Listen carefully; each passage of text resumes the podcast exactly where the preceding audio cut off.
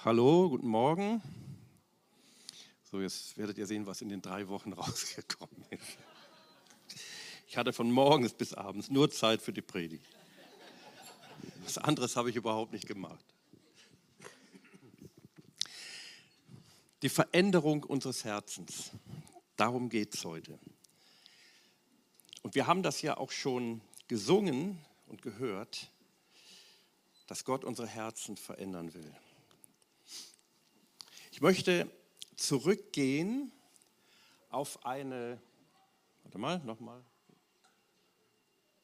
auf eine Begebenheit, über die ich schon einmal gesprochen habe, aber keine Angst, es ist nicht die gleiche Predigt. Ich fange nur da an, wo ich letztes Mal aufgehört habe. Und zwar die Geschichte, wie der Prophet und Richter Samuel, eine der bekanntesten Leute des Alten Testamentes, wie er von Gott in das Haus des Isai gesandt wurde. Ihr erinnert euch, ich habe gepredigt über das Thema Entdecke die Davids. Und er sollte den David entdecken, den Gesalbten. Und das war nicht so einfach. Und jetzt fange ich nochmal mit dieser Geschichte an. Also er wurde geschickt von Gott in das Haus des Isai, des Vaters David. Und er hatte den Auftrag, einen seiner, seiner Söhne zu salben. Ich weiß nicht, es geht aus der Bibel nicht hundertprozentig hervor, ob der Isai genau wusste, ob es um, dass es um die Salbung eines Königs, des Königs ging, des zukünftigen Königs. Das sagt die Bibel nicht so eindeutig, aber eine Salbung sollte stattfinden. Und Samuel war eine bekannte Persönlichkeit zu jener Zeit. Und der Isai, der Vater, natürlich war total aufgeregt und er ließ seine Söhne aufmarschieren. Außer einen, den David. Aber alle sieben anderen, David war der Jüngste, alle sieben anderen marschierten auf und da fängt die Geschichte jetzt an. Als sie kamen, also die Söhne, da sah Samuel den Eliab an und dachte, sicher ist das der Gesalbte des Herrn. Also das ist er, der muss toll ausgesehen haben, der Typ. Doch der Herr sprach zu Samuel, lass dich nicht von seinem Äußeren oder seiner Größe blenden, ich habe ihn nicht erwählt. Der Herr entscheidet nicht nach den Maßstäben der Menschen. Der Mensch urteilt nach dem, was er sieht, doch der Herr sieht ins Herz. Also es kommt auf das Herz an. Dann befahl Isai seinem Sohn Abinadab, das war der Nächste, vor Samuel hinzutreten. Aber Samuel sagte, auch ihn hat der Herr nicht erwählt. Als nächstes rief Isai Schammer, aber Samuel sagte, auch diesen hat der Herr nicht erwählt. Auf diese Weise wurden Samuel sieben Söhne Isais vorgestellt. Doch Samuel sagte zu Isai, der Herr hat keinen von ihnen erwählt. Dann fragte er, sind das alles, sind das alle deine Söhne? Der Jüngste fehlt noch, antwortete Isai. Er ist draußen auf den Feldern und hütet die Schafe. Lass ihn sofort holen, sagte Samuel. Wir können nicht anfangen, bis er da ist.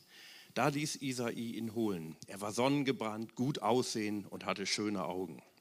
Das sagt einer von euch vielleicht, ja, genau wie ich. Ne?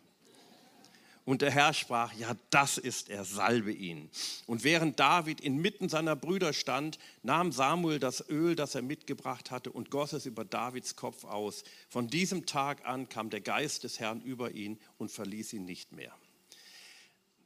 Nehmen wir diese Geschichte mal als etwas Prophetisches, was der Herr vorhat, auch mit unserer Gemeinde. Da bin ich fest von überzeugt. Das ist prophetisch. Und ich glaube von ganzem Herzen, dass der Herr in naher Zukunft die Gemeinde verändern wird. Glaubt ihr das? Er hat schon angefangen. Er wird Menschen in Verantwortung rufen, Davids, Davids, auch junge Leute, müssen nicht nur junge sein. Also nicht, dass die Alten jetzt resignieren und sagen, ach, dann kann ich nach Hause gehen. Thomas lacht. Aber auch junge, Davids. Und ich sagte schon, das hat schon angefangen. Und die Frage ist, und darum geht es auch heute, hörst du den Ruf? Hörst du den Ruf? Er möchte durch seinen Heiligen Geist Menschen ausbilden für einen starken Dienst durch die Gemeinde. Er, braucht ja, er gebraucht ja Menschen für Menschen durch den Geist Gottes. Und ich sagte schon, diese Geschichte zeigt uns, dass diejenigen, die Gott erwählen will, manchmal nicht so leicht zu entdecken sind. Manchmal sind sie nicht an vorderster Front, sondern weit draußen, jetzt ich sage mal bildlich gesprochen, bei den Schafen, was damals die niedrigste aller Tätigkeiten war oder eine der niedrigsten Tätigkeiten. Und wir sehen, dass selbst der große und erfahrene Prophet, ein wahrer Prophet Gottes, Schwierigkeiten hatte zuerst. Er ließ sich blenden. Er sagt, oh, das ist er, der Eliab. Der muss toll ausgesehen haben.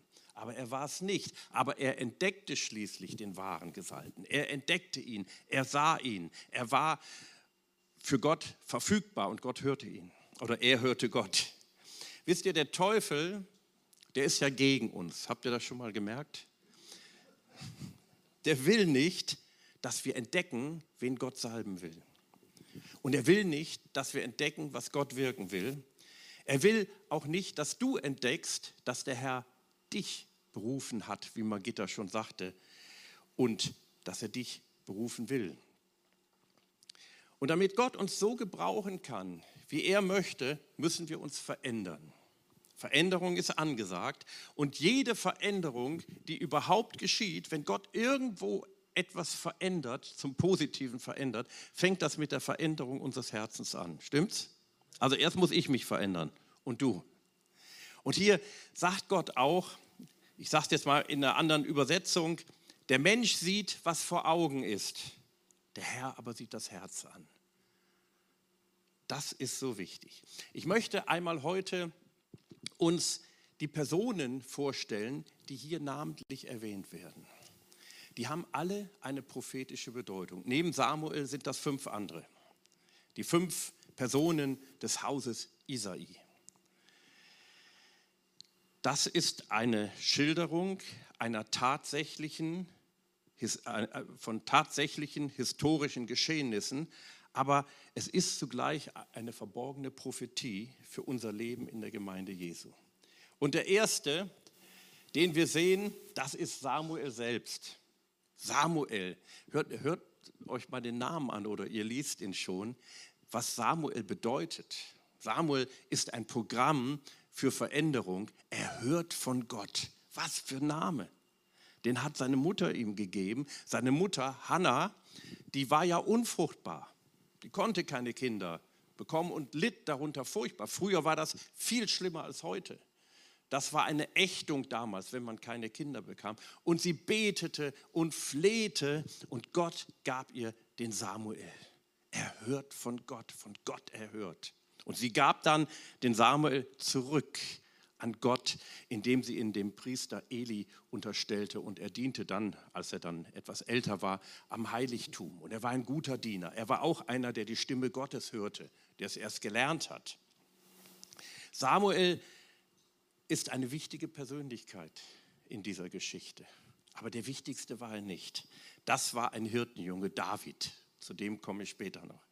Samuel war also von Gott erhört und Samuel spricht davon, dass wir Beter sein dürfen. Amen.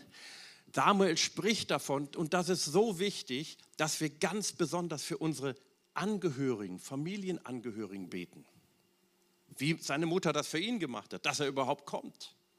Und Gott sagt, ihr sollt dafür beten und auch eu, auf eure Familie, auf eure Kinder oder die, die, die Kinder für die Eltern. Als ich damals gläubig wurde, da waren meine Eltern nicht gläubig. Ich habe für meine Eltern gebetet. Und Gott möchte uns ermutigen, auch für unsere Angehörigen zu beten. Samuel steht hier auch für die segnende und bevollmächtigende Leiterschaft in der Gemeinde wenn die Gemeindeleitung, wenn die Leiterschaft in Einheit steht und für die Gemeinde vor Gott eintritt, wird der Herr erhören, bin ich fest von überzeugt. Ihr erinnert euch, im ersten, ich glaube, das war der erste, auf jeden Fall einer der ersten, vielleicht war es sogar der erste Gottesdienst in diesem Jahr, da habe ich über Einheit gesprochen und da haben wir hier als Gemeindeleitung jeder ein Statement über die Einheit abgegeben. Und Georg hat für uns gebetet. Das war auch ganz wichtig. Einheit ist so wichtig. Einheit ist wichtig. Wenn Einheit da ist, erhört der Herr. Und dann kann die Gemeinde sich verändern. Also es steht hier auch für die segnende Leiterschaft, die in Einheit steht. Lasst uns kraftvoll beten. Lasst uns eine Vision auf dem Herzen haben. Lasst uns für große Dinge beten. Amen. Für große Dinge, nicht nur für so ein bisschen, sondern echt für große, fantastische Dinge. Und der Herr wird große Dinge wirken. Hier eine Bibelstelle, die ist so quasi ein Programm für Samuels Leben. Samuel sagte zu einer anderen Gelegenheit, als, als äh, das Volk Gottes unter dem Angriff der Feinde standen, als die Philister das Volk Gottes angriffen, da sagte er, es sei aber auch ferne von mir, mich an dem Herrn zu versündigen, dass ich aufhören sollte, für euch zu beten und euch den guten und wichtigen Weg zu lehren. Er sagt, es wäre, sei ferne von mir, mich zu versündigen, indem ich nicht für euch bete. Also das Programm für einen Leiter besteht auch darin, für die Menschen, die er leitet, zu beten oder die sie leitet, zu beten. Wir haben ja in unseren Kleingruppen, wir werden heute einige, zwei Kleingruppen, glaube ich, Margita zwei, stimmt, zwei Kleingruppen, drei Gruppen vorstellen, nach, am Ende des Gottesdienstes. Werden das in jedem Gottesdienst jetzt machen. Und wir haben in unseren Kleingruppenprogrammen die drei Bs, sage ich euch jetzt mal alle, die, die Leiter wissen, was das bedeutet, die, die drei Bs, Bibel, Beten, Beziehungen. Das muss in jeder Kleingruppe vorhanden sein. Bibel, egal wie sie ist, selbst wenn es ein Kochclub ist, können sie kochen, aber die müssen Bibel, Beten, Beziehungen. Gebet ist immer wichtig und auch der Leiter oder die Leiterin soll für die Gruppen beten. Schauen wir uns den nächsten an. Es wird weiter interessant. Isai, Isai selbst, der Hausherr, was hat der für Namen? Der dem Herrn gehört. Wer gibt seinem Kind solch einen Namen? Ich finde das super. Der dem Herrn gehört. Mein Name ist Michael, hat auch eine biblische Bedeutung, heißt, wer ist wie Gott. Aber meine Eltern waren ja nicht gläubig, die haben mir den Namen gegeben, weil er in ihren Augen schön geklungen hat. Ich finde ihn auch gut. Ich freue mich, dass ich so heiße. Aber das ist wirklich ein Programm, der dem Herrn gehört. Und das spricht auch prophetisch zu uns. Und das ist so wichtig, bevor Gott aus uns und unserem Haus etwas machen kann und uns in seinen Dienst stellen kann, müssen wir wirklich dem Herrn gehören. Amen. Wir müssen dem Herrn gehören. Und die Frage ist, gehörst du dem Herrn? Hast du dein Leben Jesus gegeben? Ich hatte mal, als ich auf dem theologischen Seminar war, in einem Kurs, der hieß Ekklesiologie, also Lehre über die Gemeinde, da haben wir aus irgendeinem Grund, ich weiß nicht mehr, worum es da jetzt speziell ging, haben wir über die Wiedergeburt, über das neue Leben, was Gott uns geben will, gesprochen. Und da sagte irgendeiner, ja, bei uns in unseren Gemeinden ist das doch klar, dass jedes Mitglied gläubig ist. Sollte klar sein. Und da sagte unser Dozent damals, ja, ich glaube das nicht. Ich glaube, dass auch in unseren Gemeinden Menschen da sind, die das noch nicht so klar erlebt haben. Und die Bibel sagt ja auch im zweiten Korintherbrief, da sagt Paulus, prüft euch, ob ihr im Glauben steht. Prüft euch. Damit will ich jetzt keine Verdammnis auf irgendjemand legen, aber doch dürfen wir prüfen. Hast du dein Leben Jesus gegeben? Das bedeutet auch, hat ein Herrschaftswechsel in deinem Leben stattgefunden? Hast du Jesus in dein Leben aufgenommen? Als ich zum Glauben kam, als 18-jähriger junger Mann, war das ja, praktisch die Bestätigung eines Prozesses, den damals Gott mit mir gegangen ist. Habe ich im Nachhinein natürlich gesehen. Und ich habe dann auf mein Leben so zurückgeblickt und habe gemerkt, irgendwann, ein, zwei Jahre vorher, bevor ich mein Leben ganz bewusst Jesus gegeben habe, da wusste ich eigentlich schon, dass all das, was in der Bibel steht, stimmt. Ich wusste noch nicht, was alles in der Bibel steht, aber ich wusste, das stimmt alles. Und irgendjemand hat mir das erzählt und ich habe ihm das geglaubt, aber ich habe mein Leben noch nicht Jesus gegeben. Wisst ihr warum? Weil ich wusste, wenn ich mein Leben Jesus gebe, wenn ich mich wirklich von Herzen bekehre, dann wird mein Leben völlig anders. Und ich wusste nicht, ob ich das überhaupt will. Ich wusste nicht, ob ich das will. Ich wusste, wenn ich mein Leben Jesus gebe, dann ganz, von ganzem Herzen, total, ohne Wenn und Aber. Das wusste ich. Und schließlich habe ich es gemacht, Gott sei Dank. Sonst würde ich jetzt nicht hier stehen. Also ich habe es wirklich lange aufge, äh, lange aufgeschoben, aber ich habe es dann gemacht. Und mein Leben wurde wirklich anders und ich bin froh darüber. Guck mal, was der Apostel Paulus schreibt. Er schreibt in Galater 2, Vers 20, ich lebe, also ich, Paulus, lebe, aber nicht mehr ich selbst, sondern Christus lebt in mir. Was für ein Wort, ne? Christus lebt in mir. Das ist genau das, was ich meine. Das ist genau das, was Gott betonen möchte. Das ist das genau, weswegen wir uns prüfen sollen. Ich lebe also, sagt er weiter, oder schreibt er weiter, ich lebe also mein Leben in diesem irdischen Körper im Glauben an den Sohn Gottes, der mich geliebt und sich selbst für mich geopfert hat. Und das nächste, Johannes 1, Vers 12. Da heißt es, all denen aber, schreibt Johannes im Johannesevangelium, die ihn aufnahmen, also die Jesus aufnahmen, denen gab er das Recht, in Klammern, ah nee, habe ich doch nicht geschrieben, doch in Klammern, Autorität, Gottes Kinder zu werden. Das griechische Wort Exousia heißt beides, das Recht oder die Autorität. Also ein Herrschaftswechsel findet statt. Etwas wird total anders. Du wirst nicht perfekt unbedingt. Nicht, dass du denkst, oh, ich bin nicht perfekt, ich bin nicht gläubig. Davon rede ich nicht. Komme ich nachher noch drauf. Das bedeutet, und ich habe das öfter schon gemeint zu merken und auch schon mit einigen darüber gesprochen, das bedeutet nicht, Jesus in mein Leben noch mit dazu nehmen. Manchmal habe ich den Eindruck, einige Leute, die, nehmen, die leben ihr Leben so weiter und nehmen Jesus noch mit dazu, um ihr Leben so ein bisschen zu veredeln. Es kann ja nicht schaden. Ist ja gut, gibt ja so viele Verheißungen und daran habe ich dann Anteil. Aber das meint der Herr nicht. Das neue Leben anzunehmen, bedeutet auch, das alte Leben zu verlassen. Stimmt's? Es gibt ein ganz, es gibt viele, aber ich rede von einem ganz gesegneten Menschen in der Bibel, der hieß Abraham. Habt ihr von dem schon mal was gehört? Abraham hatte von Gott ein Versprechen bekommen, dass Gott ihm ein wunderbares neues Land, ihm und seinen Nachkommen, die ja noch gar nicht da waren zu jener Zeit, geben würde. Aber was musste Abraham machen? das alte Land verlassen. Beides geht nicht. Abraham hat nicht gesagt, ey, super, ich bekomme neues Land und ist in dem alten sitzen geblieben. Der ist gegangen, der hat sich aufgemacht, etwas anderes passierte. Und das dürfen wir auch tun. Also ein Herrschaftswechsel findet statt. Aber das neue Leben, es ist nicht so, dass wir immer nur Opfer bringen müssen. Ach, jetzt muss ich, muss ich mein altes Land verlassen, es ist gerade so schön und jetzt verlangt Gott von mir, ich muss alles neu machen. Nein, das neue Leben, das Jesus uns schenken will, ist ein überaus gesegnetes Leben. Hat irgendjemand von euch das bereut? Sagt irgendjemand, ach, früher war es so schön, als ich noch nicht gläubig war. Habe ich auch noch nie jemand kennengelernt oder weiß ich zumindest nicht. Wisst ihr, Isai, Isai der dem Herrn gehört, war ein total gesegneter Mann. Stell dir mal vor, acht solche Söhne zu haben. Einige sagen, oh nee, das wäre mir ein bisschen viel.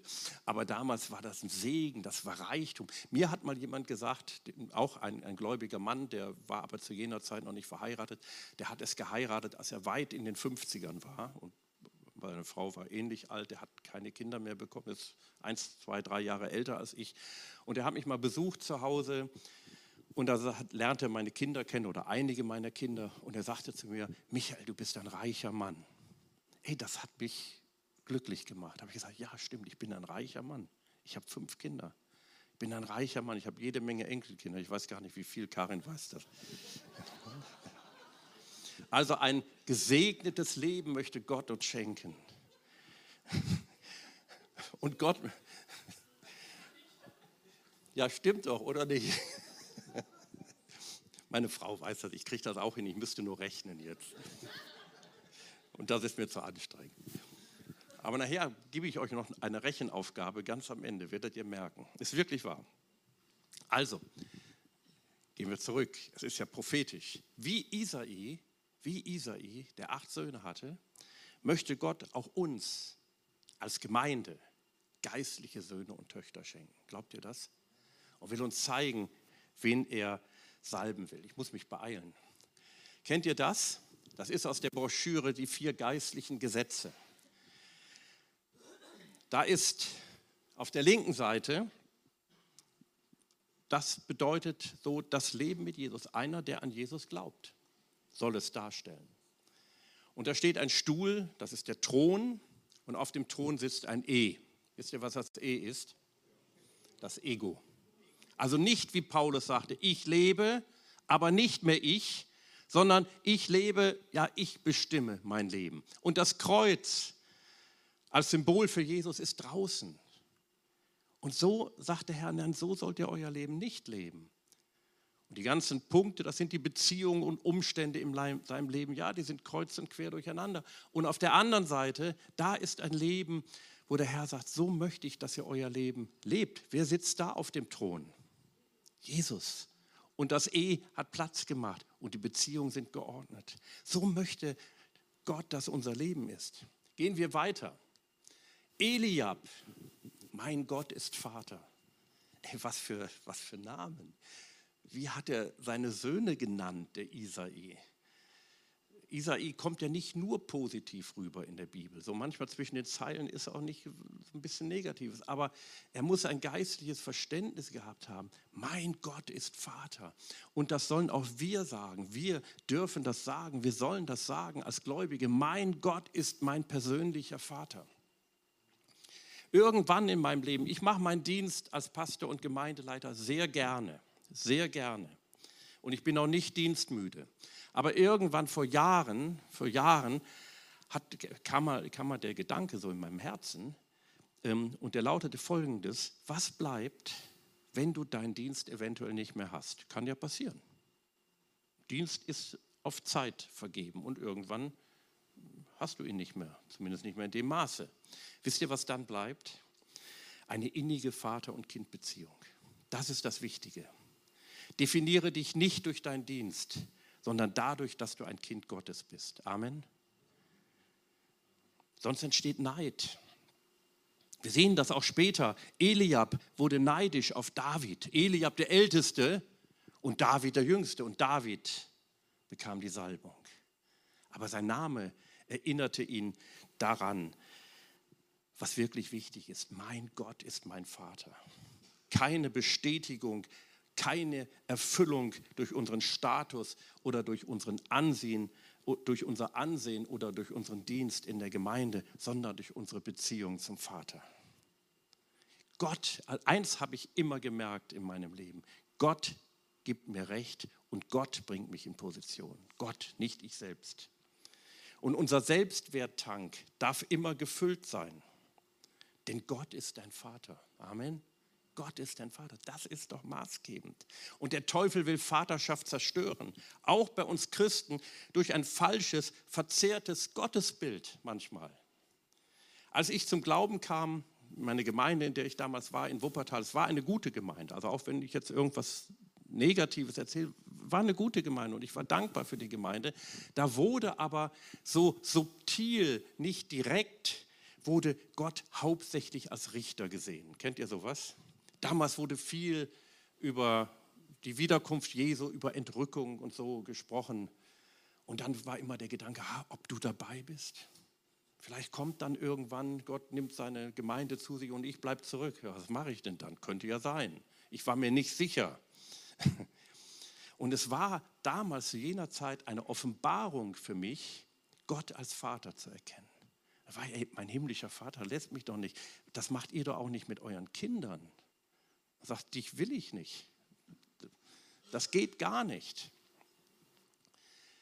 Hier ein Bibelwort, Römer 12, Vers 2 da sagt der Apostel Paulus, und seid nicht gleichförmig dieser Welt, sondern werdet verwandelt durch die Erneuerung des Denkens, dass ihr prüft, was der Wille Gottes ist. Und jetzt kommt es, das Gute und Wohlgefällige und Vollkommene.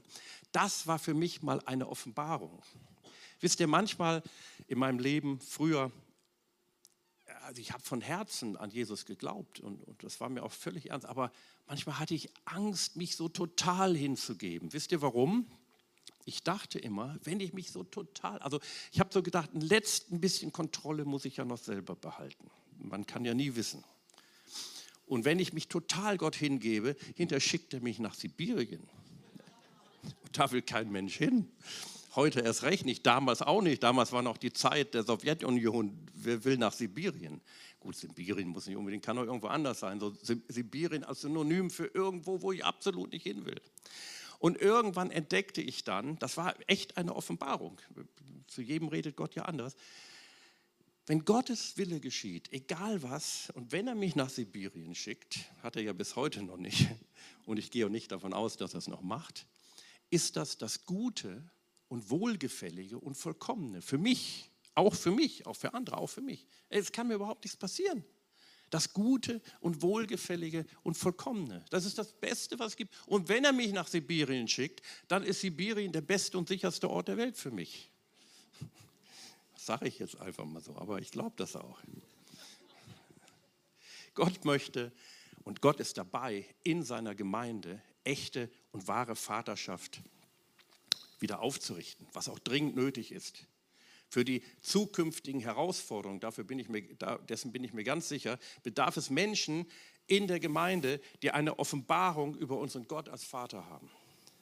Das, das Herz des himmlischen Vaters ist erfüllt mit Liebe zu seinen Kindern. Vater, wenn, wir, wenn wir vaterlos sind, sind wir auch identitätslos. Vater, der Vater gibt seinen Kindern die Identität. Und das ist wichtig. Noch etwas in Bezug auf Vater. Ganz wichtig, ganz aktuell. Vaterbeziehung, wenn wir diese Vaterbeziehung leben, ist auch wichtig für unseren Glauben an göttliche Versorgung. Und wie wichtig das ist, das wisst ihr alle, wenn ihr die Nachrichten seht oder liest. Verteuerung von Öl, Gas, Kohle, Lebensmittel, gab schon so Slogans, sparen und frieren, frieren für den Frieden, als ob wenn wir frieren, Frieden kommt. Also, aber ist egal. Es wird schwierig. Ich las in einer christlichen Zeitung, kurz bevor ich in Urlaub ging, da hieß es in der Zeitung, christliche Zeitung, die Party auf dem Vulkan der Geldschwemme ist vorbei. Es wird definitiv Wohlstandsverluste geben. Die Inflation wird die nächsten Jahre Einkommen und Ersparnisse entwerten wenn, wenn der Artikel hier aufgehört hätte, dann hätte ich gesagt, naja, ist wohl richtig, aber ist auch sehr deprimierend. Aber der Artikel geht weiter, geht weiter. In der gleichen Zeitung, in der Zeitschrift heißt es dann weiter, gibt es Hoffnung? Fragezeichen, für Christen immer. Wir wissen, dass wir unserem Vater vertrauen können. Amen. Das ist doch der Punkt. Deswegen ist es so wichtig, diese Offenbarung zu haben. Matthäus 6, 26, da spricht Jesus über das Sorgen. Sorget euch nicht um den morgigen Tag. Was, was sorgt ihr euch darum, was ihr essen oder womit ihr euch kleiden sollt? Schaut die Vögel des Himmels an. Sie sammeln nicht, sie ernten nicht in Scheunen. Und, das ist das, euer himmlischer Vater ernährt sie doch. Seid ihr nicht viel mehr wert als sie? Sind wir mehr wert als Spatzen? Unser himmlischer Vater, unser Vater ernährt die Spatzen. Wie viel mehr euch? Merkt ihr, wie wichtig das ist, dass wir diese Offenbarung haben? Weiter geht es in der Zeitung. Fand ich so stark den Artikel. Und das war schon vor dem Urlaub, Margitta. Habe ich mir gleich aufgeschrieben, beziehungsweise ein Foto von gemacht. Ich wusste doch nicht, wie ich das verarbeite, aber ich fand den einfach gut. Wir können sogar mit Gewinn in die Krise gehen und auch wieder herausgehen. Wir brauchen eine Inflation von göttlichem Geist und göttlicher Liebe. Finde ich super. Inflation, lateinisch inflare, heißt anschwellen, größer werden. Da brauchen wir immer mehr. Die gibt es, und das sage ich jetzt, die gibt es im Überfluss bei unserem Vater im Himmel. Und da muss man keine Zinsen zahlen. Man muss sie nur als Geschenk annehmen. Und diese Inflation bringt Segen. Und die dürfen wir erleben, bin ich fest von überzeugt. Und ich bin von noch etwas überzeugt. Gott möchte, das ist Gottes Wille, dass wir seine Gemeinde, ich rede jetzt nicht nur von uns, überhaupt seine Gemeinde in unserem Land, nicht nur gerade so eben durchkommen, egal was jetzt alles passieren wird, weiß ich nicht. Ach, wir haben es geschafft, wir sind gerade so eben durchgekommen, wir sind jetzt nicht total verarmt und so. Ich glaube, Gott möchte mehr. Gott möchte, dass wir sogar abgeben und ein Segen wir als Gemeinde, auch als Einzelne im finanziellen für die Menschen sind. Denn die Bibel sagt doch, das Licht scheint in der Finsternis. Und Finsternis ist im Moment, stimmt's? Und lass uns unser Licht scheinen. Ah, ich habe noch zwei. Drei. Abinadab. Mein Vater hat sich freigebig gezeigt. Ich finde die Namen so stark. So heißen die Söhne von Isai. Mein Vater hat sich freigebig gezeigt. Was sind das, das für ein herrlicher Name? Also es geht wieder um unseren Vater und ich sage dazu, ich, ich kürze jetzt etwas ab. Für mich bedeutet das, unser Gott ist kein Knauser. Gab mal eine, ein Bild, eine, ein, ein, ein, ein Bild oder ein Traum. Irgendjemand, ich glaube, das war eine Frau, hatte einen Traum von ihrer Gemeinde. Und sie sah, wie der Pastor der, oder er der Gemeinde eine Flüssigkeit mit Pinzette, oder nee, nicht, nicht Pinzette, wie heißt das? Mit so einer Pipette, Pipette, ähnliches Wort, aber was anderes, Pipette, tropfenweise in so ein kleines Flakon einfüllte. In so ganz viele kleine Flakons, so Flakons, die man so für Parfüm hat, so, so ganz kleine, wo so teures, kostbares Parfüm drin ist. Und da füllte er Wasser rein, oder, oder ja, der Pastor. Und die Auflösung ist, unser Gott ist kein Minimalist. Ey, das haben wir nicht nötig. Unser Gott hat sich freigebig gezeigt. Unser Gott hat das Maximum. Unser Gott hat die Fülle. Das glaube ich von ganzem Herzen. Also da ging es um geistliche Dinge natürlich in erster Linie. Er verfügt über die ganze Fülle des Himmels. Und Paulus sagt, in ihm, in Jesus Christus sind wir zur Fülle gebracht. Glauben wir das? Klar. 1. Korinther 1, 4 und 5. Ich kann gar nicht aufhören, Gott für die Gnade zu danken. Hör mal, ich kann nicht aufhören, Gott für die Gnade zu danken, die euch durch Jesus Christus gegeben ist. Durch ihn seid ihr in allem reich beschenkt, in aller Lehre und aller Erkenntnis. Ich glaube, der Apostel schreibt dies den Korinther, damit sie wissen, was ihnen durch Jesus geschenkt ist. Und dieses Wort ist eine Therapie für den schwierigen Zustand der Korinther und zugleich die Antwort er schreibt ihnen das deshalb, damit die Parteiungen in der Gemeinde aufhören. Schammer, der nächste. Ich hätte noch mehr, ich mache es jetzt mal kurz. Der Herr hat gehört. Der Herr hat gehört. Das spricht von Gebetserhörung. Der Herr hat gehört. Das dürfen wir glauben. Der Herr hat gehört. In der Zeit, in der wir heute leben, möchte der Herr Glauben auch an große und wunderbare Dinge wieder neu erwecken. Wir, wir, wir kommen nicht in das hinein, was Gott geplant hat, wenn wir kein Glauben haben oder wenn wir wenig Glauben haben. Wir sollen zumindest, wir können ruhig einen kleinen Glauben haben, aber einen kleinen Glauben an einen großen Gott. Das ist wichtig. Es hängt auch mit unserem Gottesbild zusammen. Der Herr hat gehört. Und der Herr spricht heute führe ein Leben im Glauben. Wenn du glaubst, werden fantastische Dinge geschehen. Und das hat auch mit unserem Herzen zu tun, denn in Römer 10, Vers 10, da heißt es, mit dem Herzen wird geglaubt. Das ist keine mechanische Sache, das kommt aus dem Herzen. Deshalb pass auf, was du in dein Herz hineinlässt. Hier in dem Bibelwort Markus 11, Vers 24 spricht Jesus vom Glauben und er sagt, hört auf meine Worte, alles, was ihr im Gebet erbittet, also alles, was wir im Gebet erbitten, glaubt, dass ihr es empfangen habt, dass ihr es schon habt. Und es wird euch werden, es wird sichtbar werden. Und jetzt kommen wir zu David. David der Geliebte. Wenn ich, an, wenn ich David sehe, und, und wir lesen das ja auch in der Bibel, immer wieder, gerade in, auch in den, nicht nur im Alten Testament, auch im Neuen, dass David als ein Bild, ein prophetisches Bild für Jesus Christus gebraucht wird. Manchmal sogar als Synonym für Jesus Christus. Es wird von David gesprochen und Jesus wird gemeint, im, im Hesekiel und in anderen Propheten. Und hier sehe ich eine gewisse Parallele, Jesaja 53, Vers 3, da ist von Jesus die Rede. Und da heißt es, verachtet war er, also Jesus, und verlassen von den Menschen.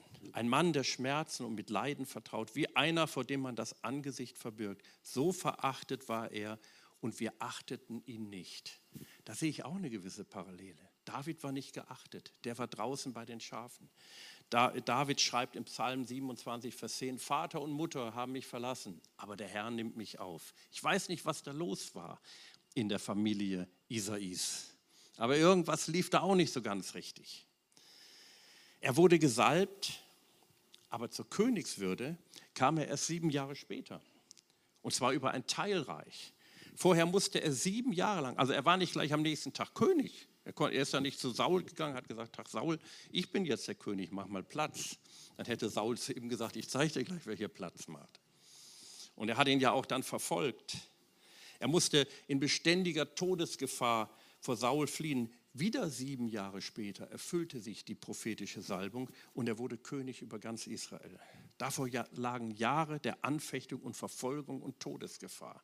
Es sagte mal ein bekannter Prophet namens Rick Joyner, ich weiß nicht, ob er von dem mal etwas gehört hat, der sagte, seid ein bisschen vorsichtig bei persönlicher Prophetie. Ich will jetzt keine Angst machen, denn, keine Angst, Sabine, aber er hat das so gesagt. Denn der Feind hört mit. Das müssen wir nur wissen. Ich habe viele persönliche Prophetien bekommen. Und ich bin auch dankbar, meine Frau auch und viele von euch. Aber der Feind hört mit. Das müssen wir wissen. Und das war bei David auch der Fall. Der Feind hörte mit. 1 Timotheus 1, 18 ich übergebe dir die Botschaft, diese auf, diese, ich übergebe dir die Aufgabe, schreibt Paulus an Timotheus, diese Botschaft weiterzusagen. Timotheus, mein Kind, aufgrund der prophetischen Aussagen, die schon früher über dich ausgesprochen wurden, sodass du durch sie den guten Kampf führst. Die prophetischen Worte, wir haben ja auch heute, Magitta erzählt das gleich noch, Möglichkeit, prophetische Worte zu empfangen. Die prophetischen Worte, helfen uns, den guten Kampf zu kämpfen. Das dürfen wir heute wissen. In David, der Geliebte, in Jesus Christus sind wir von Gott geliebte Kinder. Manchmal kennen wir das wieso und warum nicht, wie bei David. David kann doch auch sagen, ey, was ist denn jetzt los? Ich bin doch zum König gesalbt worden. Und jetzt passiert genau das Gegenteil von dem, was Samuel gesagt hat. Aber er ging seinen Weg weiter. Und er wusste, diese Prophetien werden sich erfüllen.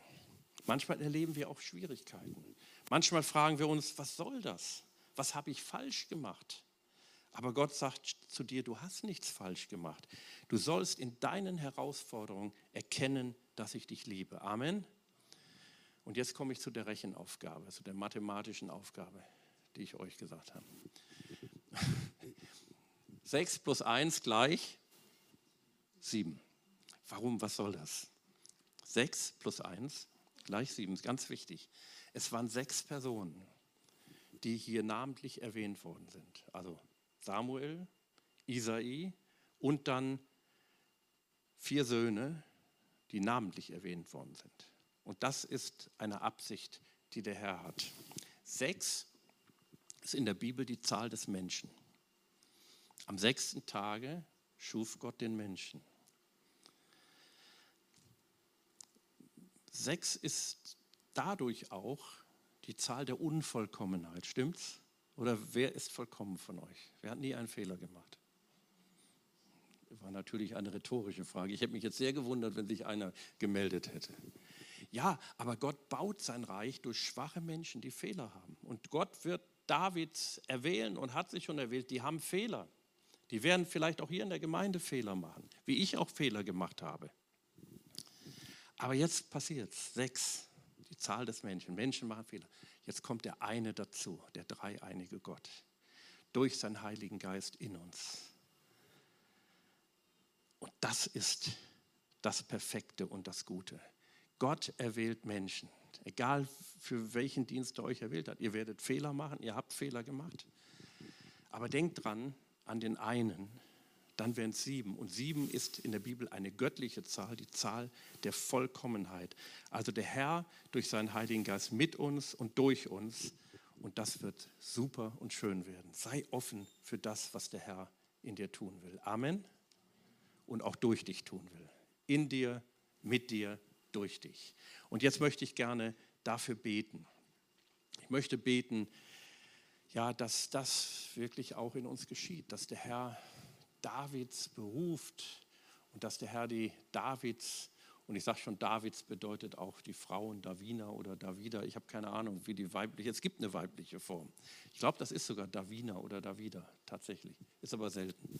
Beruft, also es geht es um Männer und Frauen, Männer oder Frauen. Es geht um alt und jung, aber es geht auch um Junge. Ich glaube, dass Gott ganz besonders ähm, auf junge Menschen seine Hand gelegt hat. Und wir als Gemeindeleitung, wir sind im Moment dabei, uns wirklich Gedanken zu machen.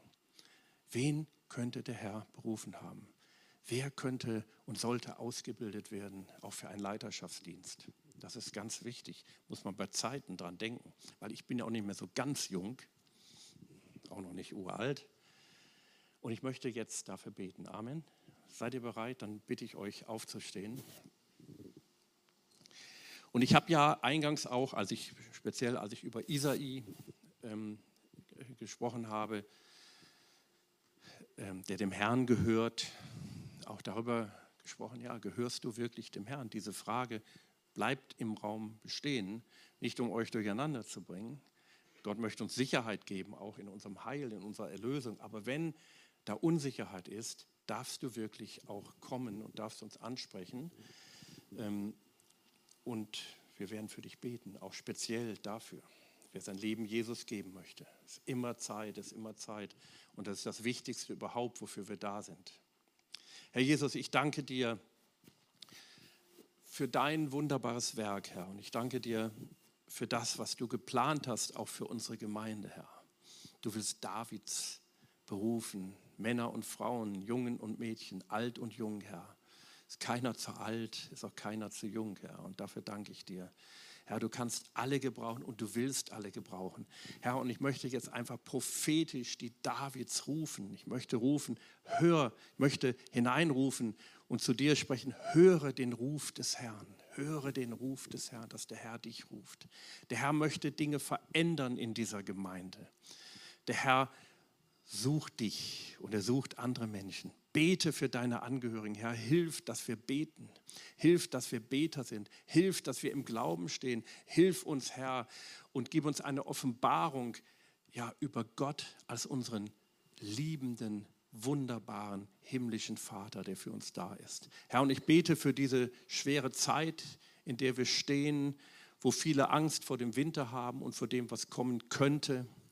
Herr, egal was kommt, du bleibst auch dann unser Vater und du bist auch dann unser Vater, Herr.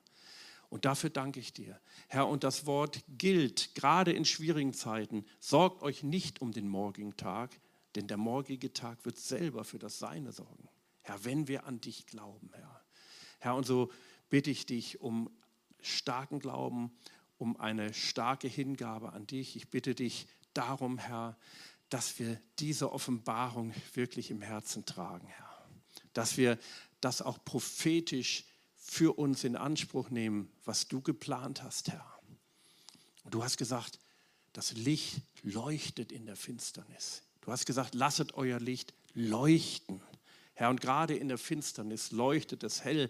Herr, und ich habe eine Offenbarung von der Gemeinde, dass sie hell leuchtet in dieser Zeit. Nicht, dass sie untergeht, und auf dem letzten Loch pfeift und gerade so eben durchkommt. Herr, das ist nicht das, was du geplant hast. So hilf, dass wir in diese wunderbare göttliche Berufung hineinkommen. Im Namen Jesus. Amen. Amen.